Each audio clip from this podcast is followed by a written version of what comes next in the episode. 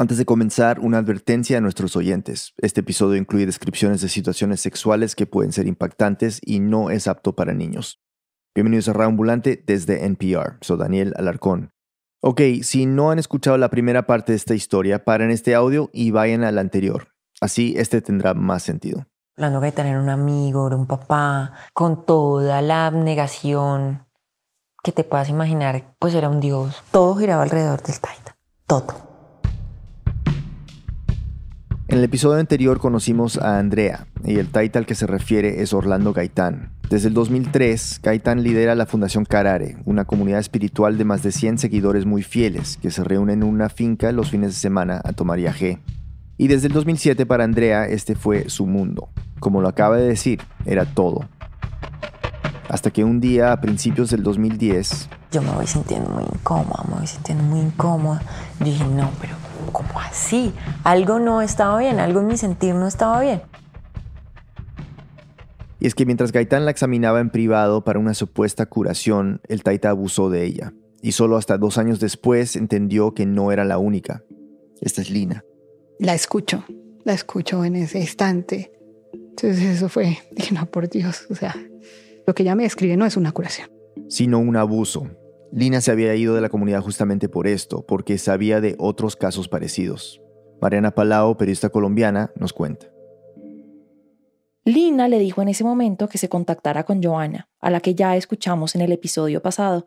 Ella era la mano derecha de Gaitán, la que trabajaba con él en el consultorio y lo ayudaba con su agenda. Y Juan Carlos, su esposo, era el arquitecto que diseñó la maloca. Ambos eran del círculo más cercano del Taita y formaban parte de los que fundaron la comunidad. Pero ambos se salieron unos dos meses antes que Andrea, y la razón que dio Gaitán en ese momento fue que Joana y Juan Carlos querían robarle plata a la comunidad. En ese momento Andrea no lo cuestionó, pero cuando habló con Lina, supo cuál había sido la verdadera razón. Esta es la hija mayor de Joana y Juan Carlos. Bueno, digamos que mi nombre es Katy. Eh, tengo 24 años en este momento. Katy, claro, no es su verdadero nombre. Nos pidió cambiarlo por seguridad. En el 2000, cuando Katy tenía entre 5 y 6 años, a su mamá le diagnosticaron cáncer de útero y le dijeron que no podía volver a quedar embarazada. Una amiga le recomendó probar el yagé para curarse física y emocionalmente, y fue así como Joana conoció a Orlando Gaitán. Luego pasó lo que ya contamos en el episodio pasado. Joana volvió a quedar embarazada y pudo tener a su hijo por parto natural. Tanto ella como su esposo le atribuyeron ese supuesto milagro al yagé y a Gaitán y desde ese momento empezaron a ir con Katy a las ceremonias de yagé. Desde los seis años lo probé y lo consumí. Digamos que cuando uno es chiquito solo se acuerda del sabor, entonces el sabor es horrible. Es lo único que recuerdo. No me gustaba a mí tomar yagé cuando era chiquita porque a mí no me producía absolutamente nada, ni mareo, ni visiones, nada, nada. Yo solo me acordaba del sabor y que sabía feo, que me llevaban a tomar a algún lugar algo que sabía horrible. Joana y Juan Carlos se hicieron cada vez más cercanos a Gaitán. Empezaron a llevar a más y más personas y juntos planearon la creación de la comunidad Carare. En ese momento era tanta la devoción y la confianza que le tenían al Taita que incluso para Katy. Él era como un papá, porque pues mis papás también lo veían como un papá y pues porque él era el guía espiritual de la comunidad. Él me trataba también cuando era chiquita claramente como una hija, como una niña. Él me vio crecer. Cuando Katy cumplió 15 años, Gaitán le hizo una ceremonia especial en la Maloca. La idea era simbolizar su paso de niña a adulta, pero también ratificar su compromiso con la comunidad. Yo empiezo como a empaparme un poco de esto y a querer estar ahí también claramente, a querer estar en este, en este entorno porque sí era muy agradable. Y a esa edad ya estaba lista para ayudarles a sus papás con las labores en la comunidad y empezaba a entender lo que significaba el taita para ella. Él empezó a tener un rol como de ser supremo y digo, como este señor es un ser increíble que cura a mi mamá, me trajo a mi hermano, tengo que devolvérselo también porque creo que mis papás siempre estuvieron en esa actitud en la comunidad, como devolverle ese favor y estar con él porque nos hizo un bien que no tiene precio, que es pues la vida de una persona.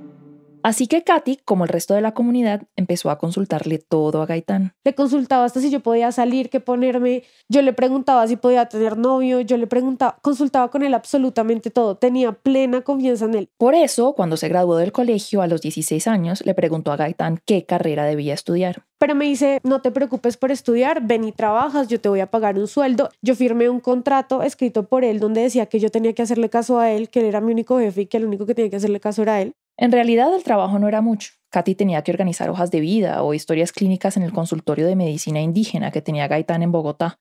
Ahí también trabajaba Joana, su mamá. Katy empezó muy entusiasmada con el trabajo, pero meses después notó que Gaitán estaba cambiando su actitud hacia ella. Empezaba a ser súper cortés, súper caballero, pero ya en una tónica más de adulto, no como un caballero, es con una niña chiquita. Y había mucha tensión. Porque además, por esa época, pasó algo que la desconcertó un poco. Él me da dos veces besos en la boca. Las dos veces lo hizo al final de la jornada, cuando iba a despedirse de Katy. Gaitán se aseguró de hacerlo cuando no había nadie cerca, pero las dos veces ella evitó pensar que esos besos tenían connotaciones sexuales. Yo nunca lo tomé de una manera sexual. Tenía muchos pensamientos en contra de qué estaba pasando, porque yo decía, ay, no lo estoy viendo como algo que no es, él es mi padre, él es mi guía, es un acto de amor, de afecto. Por eso decidió no contárselo a nadie. Por esa época, a Katy le diagnosticaron quistes en los ovarios. Estaba asustada porque existía el antecedente del cáncer de su mamá, pero si a ella le había curado Gaitán y el yagé, la solución podría ser contárselo al Taita para que él también la tratara. Y así fue. Empezó a ir con más frecuencia a las ceremonias de yagé y Gaitán la llamaba al frente para hacerle curaciones. Y él en plena curación, en la oscuridad total, él metía la mano en mis pantalones y me masturbaba durante la curación, alrededor de un montón de gente.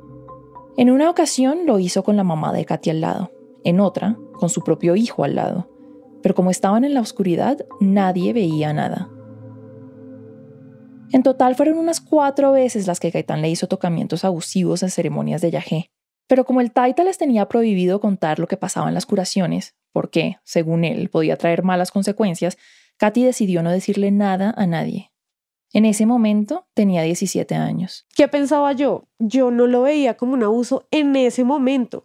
Para mí ese hombre me estaba curando y cuando a ti te curan y tú te tomas un remedio no siempre te tiene que gustar. Si Gaitán hubiera abusado de Katy solo durante las curaciones de las ceremonias de Yahé, probablemente habría podido continuar con el abuso durante mucho tiempo. Era en un ámbito tan sagrado para mí y tan respetable que yo me era imposible creer que no era así, porque era en una situación, en una ceremonia, con un montón de gente cantando al lado, con un montón de gente ayudando a que toda esta gente se cure. Pero todo cambió un viernes en la noche del 2012, cuando la comunidad se estaba preparando para una nueva ceremonia. En ese momento, Gaitán se le acercó a Katy. Y él me dice, ya no vengas en el momento de la curación, sino ven después, cuando ya ha pasado todo.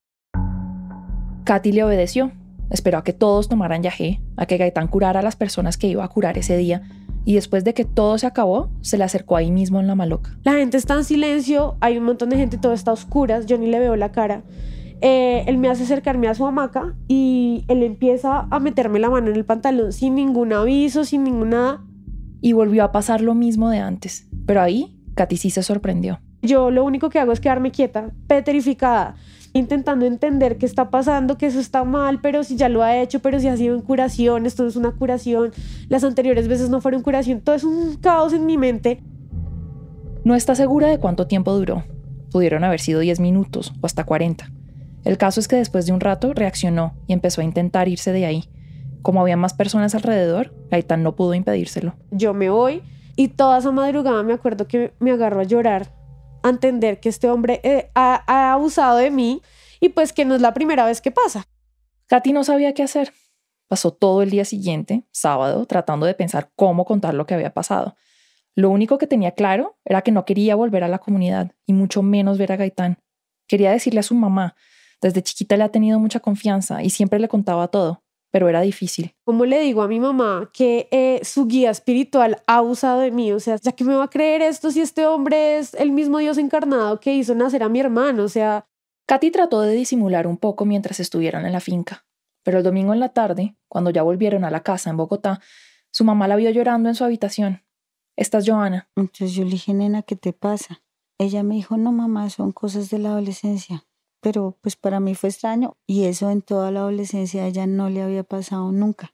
Entonces, nena, pues no, cuando quieras habla conmigo, lo que yo te pueda ayudar. Sí, mamá, yo voy a hablar contigo, pero después. Mi mamá es psicóloga, entonces yo le dije, quiero una cita contigo en tu consultorio. En el consultorio donde trabajaba con Gaitán. Quería darle como toda la escena a esta conversación, que no era una conversación que tenemos al desayuno, sino una conversación muy importante. Así que unos días después, Katy fue al consultorio. Y ahí le cuento todo. Creo que ha sido la conversación más dura que he tenido con mi mamá. Cuando ella me dijo eso, no, pues no, no, no sé decirte uno que siente todo, que se le viene el mundo encima. Entonces, pues una primera teoría, uno trata de buscar salidas, fue seguramente que le hizo alguna curación, pero ella se equivocó en, en, en la forma en que él actuó. Yo decía, no puede ser, pero le creo a mi hija. Entonces ella empieza a llorar, pero me dice, yo te creo, o sea, no pongo en duda nada de lo que me estás diciendo, yo sé que es cierto, no estás sola en esto, estoy contigo y creo fielmente lo que me dices y no pongo en duda nada, vamos a hacer algo. En realidad, Johanna no sabía muy bien qué iban a hacer, pero en ese momento quería que Katy se tranquilizara. Le dijo que se fuera para la casa y ella se quedó en el consultorio. Cuando llegó Gaitán, me dijo, ¿qué le pasa? ¿Qué le pasa a mí? No, nada. Pero claro, yo tenía que tener una cara, uno no se la ve, pero cambia. Gaitán le insistió. ¿Qué pasa? Yo no, señor, nada. Siguió insistiendo hasta que Joana no aguantó más y le dijo que era por lo que había pasado el viernes anterior con su hija, en la última ceremonia de Yajé. Y él así con esta cara de, pues de abusador, que jamás aceptan.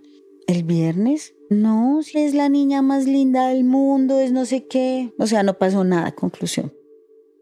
Para Joana, con esa respuesta, Gaitán se autoincriminó, porque sin ella aclarar a qué se refería, Gaitán ya lo estaba negando, como si supiera exactamente de qué le hablaba. En ese momento, Joana decidió no decirle nada más. El siguiente paso que dieron Joana y Katy fue contarle a Juan Carlos. Y pues mi sensación fue, es como si yo le haya encargado el cuidado de mi hija a mi papá, mi papá de sangre, y a los tres días mi hija me diga que mi papá la maltrató o abusó de ella. Entonces me quedo con el corazón partido en dos partes, el amor por mi hija y el amor por Gemma, porque yo al tipo lo amaba. A Juan Carlos no le cabía en la cabeza cómo podía haber pasado lo que le estaban diciendo su hija y su esposa. Estaban hablando del hombre que le había cambiado la vida, pero al mismo tiempo, ¿cómo iba a dudar de su propia hija? Aparece una cosa que llama la ambigüedad, que es la cosa más fea es tener un, dos salidas y no saber por dónde coger. Ese es el infierno. Pero mi esposa desbalancea la situación y me saca de allá, que me dice, hay que creerle en nuestra hija más que cualquier otro. Es nuestra hija. Juan Carlos decidió enfrentar a Gaitán. Pensaba que tenía que haber una explicación. Se fue a la finca solo para hablar con él. Y cuando llegó, el taita lo saludó muy efusivo. Hola, mijo, ¿cómo estás? Muy atento, muy correcto, muy cordial. Venga, hablamos un rato, no sé qué. Entonces, eh, le dije, ¿qué pasó? Le dije yo, ¿qué pasó? Juan Carlos me dijo que si en ese momento el Taita hubiera aceptado lo que le hizo a su hija, lo hubiera perdonado por la devoción tan grande que le tenía. Pero la respuesta de Gaitán fue: No, no, no, no. Eso, son cosas de su hija, esos, son, esos son demonios. Esas son cosas que está inventando. Gaitán cambió el tema sin más explicaciones y le ofreció a Juan Carlos ser el segundo al mando de la comunidad, el que lo seguiría a él mismo en orden jerárquico. Pero a mí ese acto me produce todo lo contrario, me produce asco. En vez de arreglar, está cagándola más. Lo digo en esa expresión fea, o sea, se está embarrando más. Yo salí peor ese día. No le dijo nada más. Para Juan Carlos era inútil seguir con esa conversación. Se sentía desilusionado, frustrado, engañado, y su esposa también. Después de unos días, decidieron enfrentar juntos a Gaitán. Querían que les contara la verdad. Nos llamó aparte, cerró la maloca y se puso a hablar. Entonces, nosotros también con la cara preguntándole con la mirada, ¿qué pasó? Y el tipo empieza a hablar y habló como dos horas y hasta lloró. Dijo, ay, sí, de pronto le embarré, perdóneme. Y lloró por unos segundos. Como que aceptó la, el cargo. Joana le preguntó a Gaitán qué haría él en caso de darse cuenta que un profesor abusó sexualmente de su hijo. Entonces dice el tipo, ay, mija, eso pasa todo el tiempo en los colegios. Obviamente salimos muy disgustados por eso porque es que uno no es el más brillante de todos, pero tampoco que abusen de la inteligencia de uno. Para Joana y Juan Carlos ya era imposible aguantar el nivel de cinismo de Gaitán, pero no querían irse tan rápido y darle la sensación de que se había librado de ellos. Así que decidieron seguir yendo por un tiempo y sacar poco a poco todas las cosas que tenían en la finca, ropa, sillas, sleepings. La idea era incomodarlo con su presencia lo que más pudieran, pero además de eso, Joana y Juan Carlos no sabían qué hacer. No tenían a quién acudir fuera de la comunidad porque habían estado metidos ahí durante 12 años. Su círculo social estaba ahí. Así que, a petición de Katy, decidieron hablar con el Consejo de Familia, que era un grupo de parejas de la comunidad que ellos mismos habían formado para hablar más que todo sobre relaciones y la familia. Una de las reglas de ese grupo era que nada de lo que hablaran ahí podía comentarse por fuera. Los del Consejo de Familia eran devotos de Gaitán, pero Joana y Juan Carlos decidieron que tenían que confiar en ellos en ese momento. No tenían muchas opciones. Después de la pausa, ¿qué pasó cuando les contaron a estas personas lo que había sucedido? Ya volvemos. Ya sea que hablemos de las protestas de atletas, la prohibición de que los musulmanes ingresen al país, la violencia con armas de fuego, la reforma educativa o la música que te está dando vida en este momento, la raza es el subtexto de gran parte de la historia estadounidense y en Code Switch de NPR ese subtexto se vuelve texto. Suscríbete y escucha todos los miércoles. Life Kit de NPR es como un amigo que siempre te da buenos consejos para todo, desde cómo invertir tu dinero hasta cómo mejorar tu rutina de ejercicios. Life Kit te da todas las herramientas para poner tu vida en orden. Escucha y suscríbete a Life Kit All Guides de NPR para recibir todos sus episodios sobre todos sus temas, todo en un solo lugar. Estamos de vuelta en Reambulante, soy Daniel Alarcón. Antes de la pausa, Joana y Juan Carlos habían enfrentado a Orlando Gaitán con la acusación de abuso contra su hija Katy. Ahora habían decidido hablar con el Consejo de Familia de la comunidad para saber qué hacer.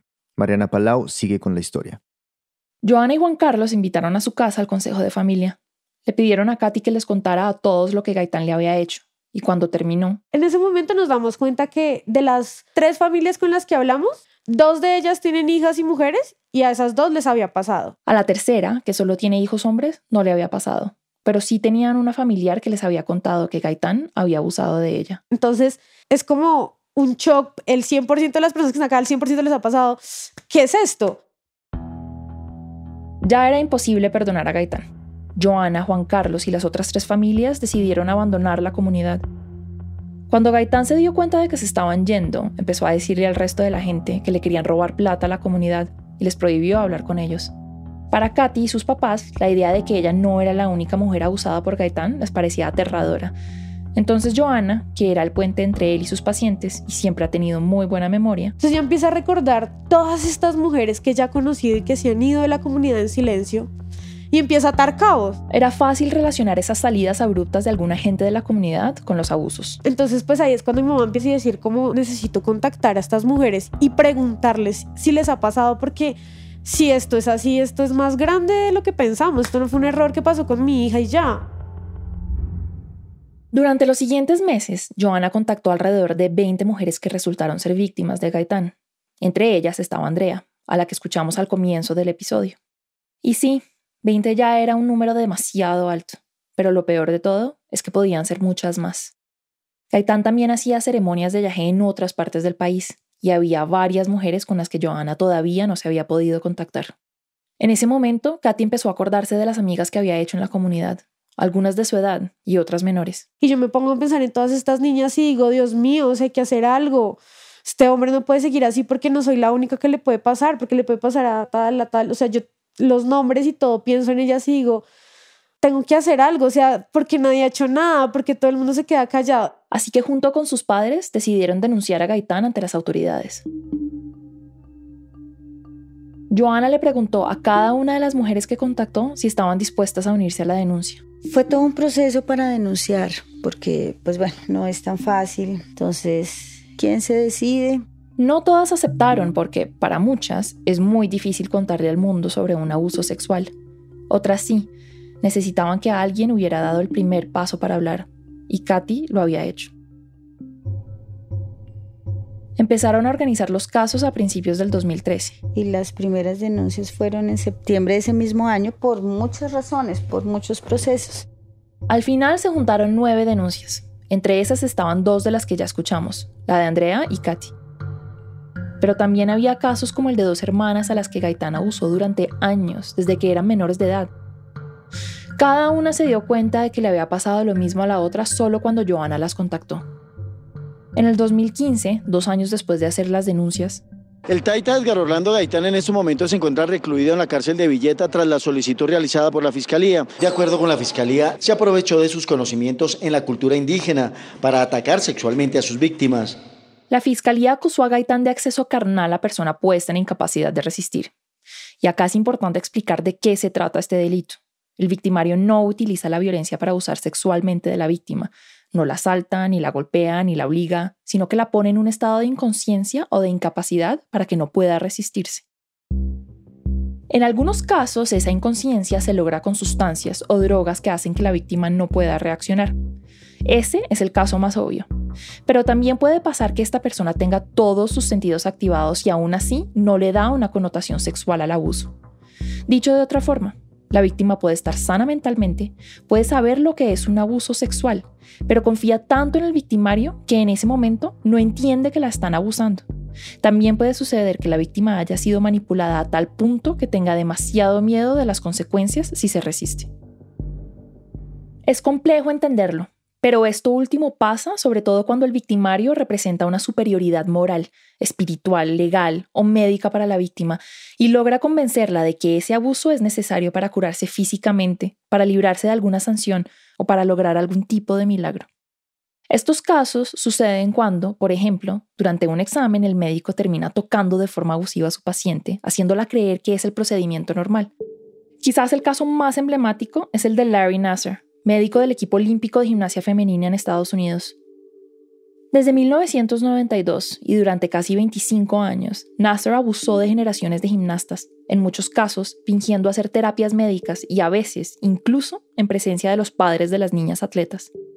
El año pasado, en el 2018, fue condenado a pagar entre 40 y 175 años de prisión, mientras que el presidente del Comité Olímpico de Estados Unidos renunció en medio de fuertes críticas por no responder a las acusaciones de abuso en su debido momento. Este delito también puede pasar cuando un policía obliga a alguien a tener sexo a cambio de no llevarlo a la cárcel o ponerle una multa. O incluso cuando un jefe amenaza con despedir a alguien si esa persona no accede a tener relaciones. Pero también pasa en congregaciones religiosas o en sectas en las que el cura, pastor o líder espiritual convence a sus fieles de que, como es una divinidad o tiene una conexión especial con Dios, es una bendición tener relaciones sexuales con él. Gaitán hizo muchas cosas de las que acabamos de mencionar. Primero, porque en general el yagé produce una deformación de la realidad y algunas de sus víctimas estaban bajo los efectos alucinógenos de esta sustancia cuando fueron abusadas. También porque se presentaba como un médico, entonces les hacía creer que las estaba examinando o curando con sus tocamientos abusivos. Pero además hubo casos en los que convenció a sus víctimas de que el sexo le recargaba su poder sanador y si las escogía para esa labor debían sentir que era un honor. La manipulación que ejercía sobre ellas era tan grande que así estuvieran seguras de que lo que les había hecho era un abuso, le tenían mucho miedo a lo que Gaitán les pudiera hacer si contaban lo que pasó. Eso le permitió abusar de sus víctimas sistemáticamente durante años. El proceso legal empezó en el 2013, cuando se presentaron las denuncias a la fiscalía y arrestaron a Gaitán en el 2015. Pero el juicio terminó alargándose por mucho tiempo y yo conocí esta historia en el 2018 cuando el proceso todavía seguía. Para ese momento habían ordenado liberar a Gaitán por vencimiento de términos, o sea, como el juicio se extendió tanto por temas burocráticos y aplazamiento de audiencias, no podían dejarlo encerrado indefinidamente. Estuvo preso por cerca de dos años. Durante ese tiempo, la fiscalía presentó pruebas. Llevó a testificar a algunas personas de la comunidad que ya se habían retirado para que hablaran, entre otras cosas, sobre la manipulación que Gaitán ejercía sobre la gente. También llevó expertos en psiquiatría forense para perfilarlo como un abusador sexual en serie, un depredador que manipula a sus víctimas y que representa un peligro para la sociedad. La defensa hizo lo mismo para tratar de demostrar lo contrario, que en realidad era una persona altruista, dedicada a curar, y que todas esas acusaciones eran falsas.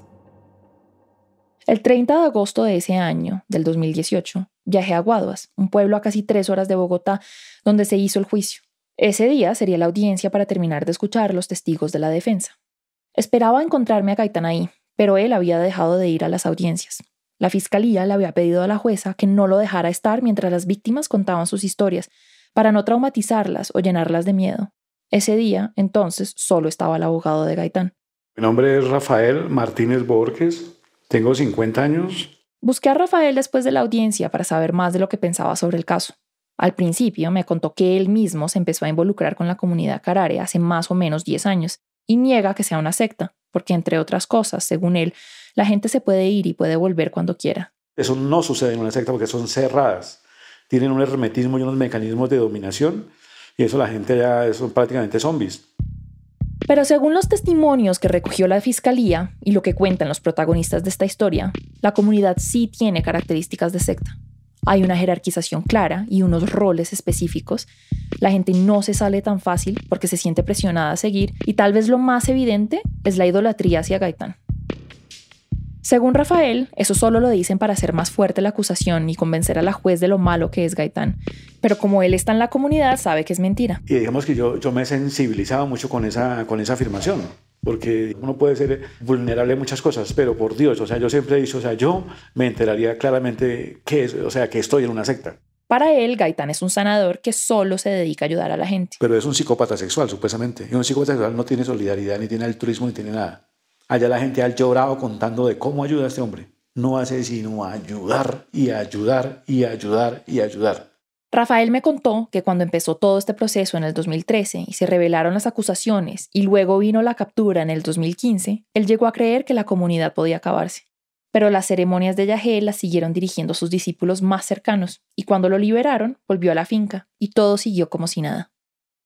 Gaitán decidió no volver a las audiencias, tampoco estaba obligado, Así que Rafael se encargó de poner la cara, de hablar con algunos medios y, claro, de continuar con su defensa.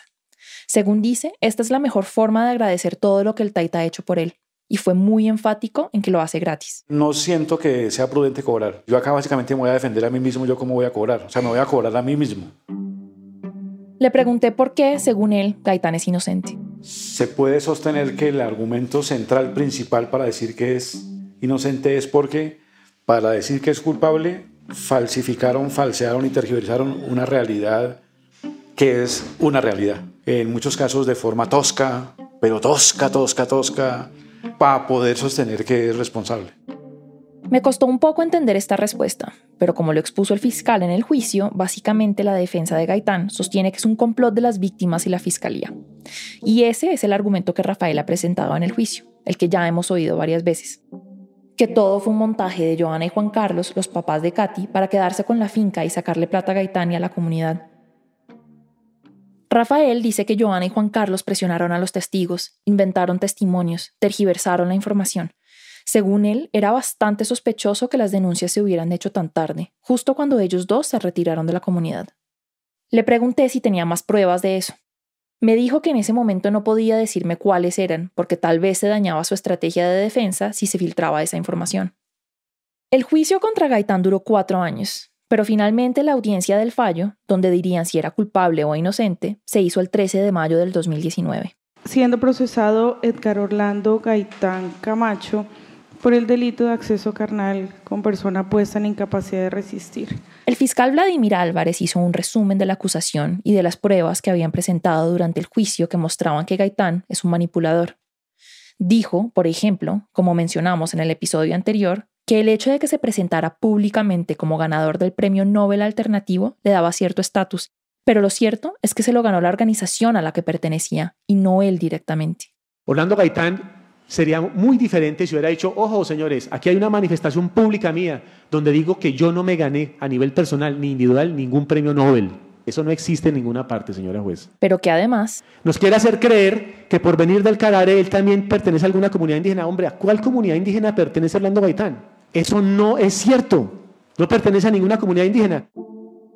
Una lingüista que estudió el caso explicó en el juicio que los indígenas Carare, la etnia de la que Gaitán decía que era descendiente, desapareció a principios del siglo XX y que ya nadie habla su lengua. Gaitán aseguraba que era la única persona en hablar Carare, pero como lo explicó la lingüista, una lengua no puede existir cuando solo la habla una persona.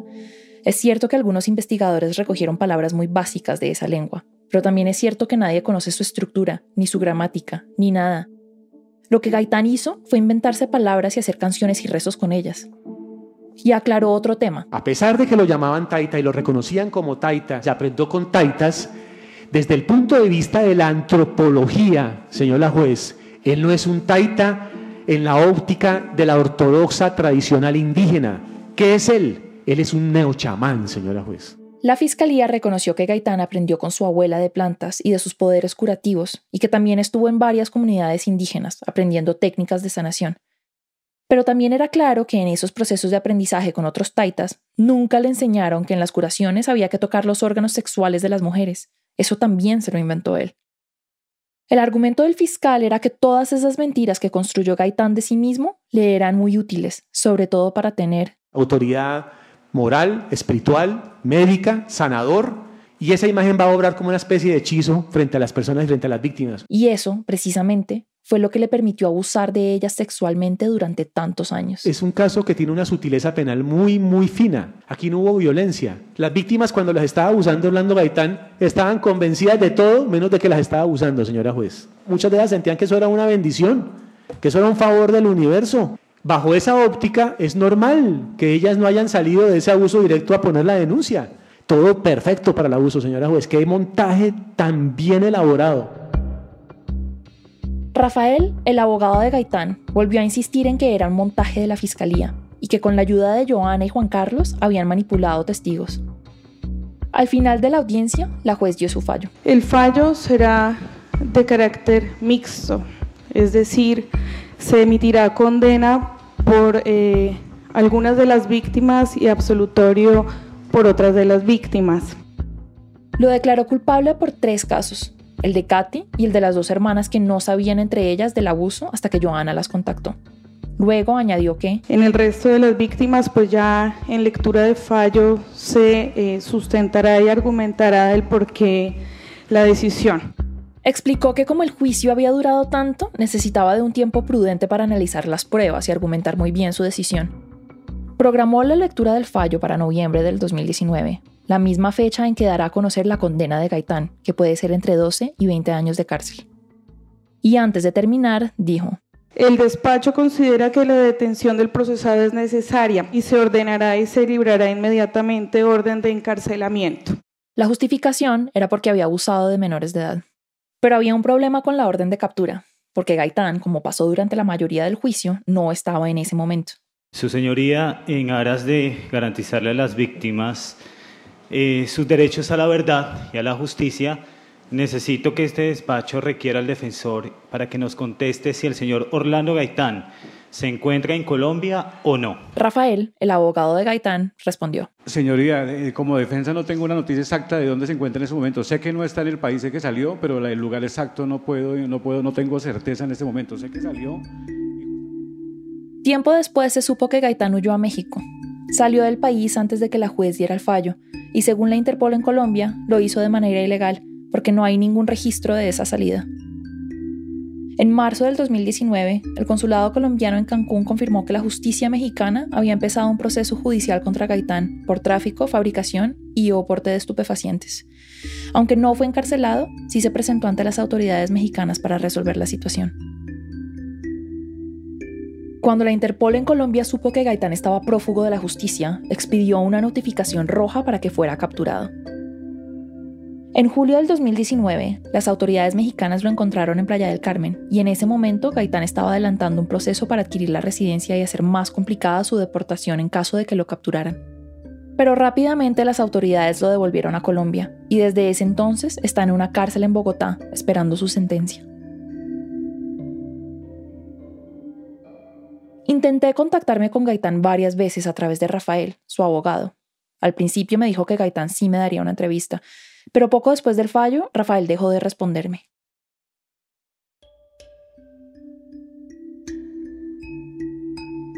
Cuando cerramos esta historia, la jueza no había dictado la condena de Gaitán. Lo único cierto es que su defensa va a apelar el fallo y planea ir a segunda instancia. Después de que lo metieran a la cárcel y de saber que posiblemente sería condenado solo por tres de los abusos, Mariana volvió a hablar con las víctimas para saber qué pensaban de todo lo que pasó con el caso. Estas son Katy y Andrea siento que es un proceso que aún no se ha terminado. Yo sí quisiera seguir pues peleando porque eso, pues por apelar por esos casos, porque tanto que cuesta que las mujeres denuncien y que hagan todo este proceso que dura un montón de años por todos los peros de la justicia, que no se aprobaran los casos que hay, me parece injusto totalmente. Cuando nosotros leímos eso, pues nos causó un poco como de, mm, como una desazón. Pero también al mismo tiempo, pues estamos como contentos de que pues Orlando haya sido extraditado desde México. Es un alivio que por lo menos por esos tres casos que sí, que sí están, pues se haga algún tipo de justicia.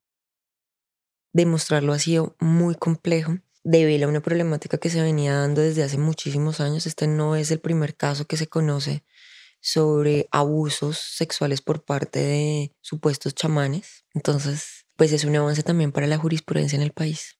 El hecho de que esté en la cárcel no remedia absolutamente nada en mi caso lo que hizo, absolutamente nada. Pero el motivo pues de que se empezara a hacer como todo este proceso legal era que él no pudiera hacerlo con más mujeres.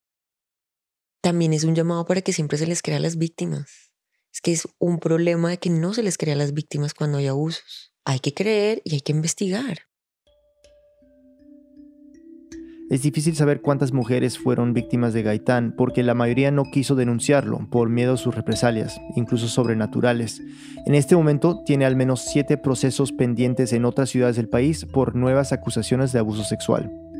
Mariana Palau es periodista, coprodujo esta historia con David Trujillo, productor de Raambulante. Ambos viven en Bogotá. Este episodio fue editado por Camila Segura y por mí. La música y el diseño sonido son de Andrés Aspiri. Andrea López Cruzado hizo el fact-checking. El resto del equipo de Raambulante incluye a Lisette Arevalo, Gabriela Brenes, Jorge Caraballo, Victoria Estrada, Miranda Mazariegos, Remy Lozano, Patrick Mosley, Laura Rojas Aponte, Barbara Sawhill, Luis Treyes, Elsa Liliana Ulloa, Luis Fernando Vargas y Joseph Zárate. Carolina Guerrero es la CEO. Raambulante se produce y se mezcla en el programa Hindenburg Pro. Antes de terminar, queremos pedirles un favor. Hemos encontrado que la mayoría de oyentes nuevos de Raambulante han llegado al podcast gracias a las recomendaciones de amigos y personas de confianza, es decir, gracias a ustedes. Entonces, por favor, sigan escuchando y recomendando a Raambulante a quienes tienen cerca. Parece simple, pero esa voz a voz es lo que más nos ayuda a crecer. Se lo agradecemos muchísimo. Raambulante cuenta las historias de América Latina. Soy Daniel Alarcón. Gracias por escuchar. En el siguiente episodio de Raambulante nos vamos en busca de una dirección en San José, Costa Rica. De la casa de Pollo Macho, la esquina que va a dar a la iglesia de la Agonía, subiendo como 300 hacia el estadio. De la iglesia católica del Porvenir, 50 metros norte, 250 metros este. Casa mano derecha de dos pisos. 100 metros oeste y 200 norte del restaurante Jarra Garibaldi. Y nos perdemos sin remedio. Esa historia la próxima semana.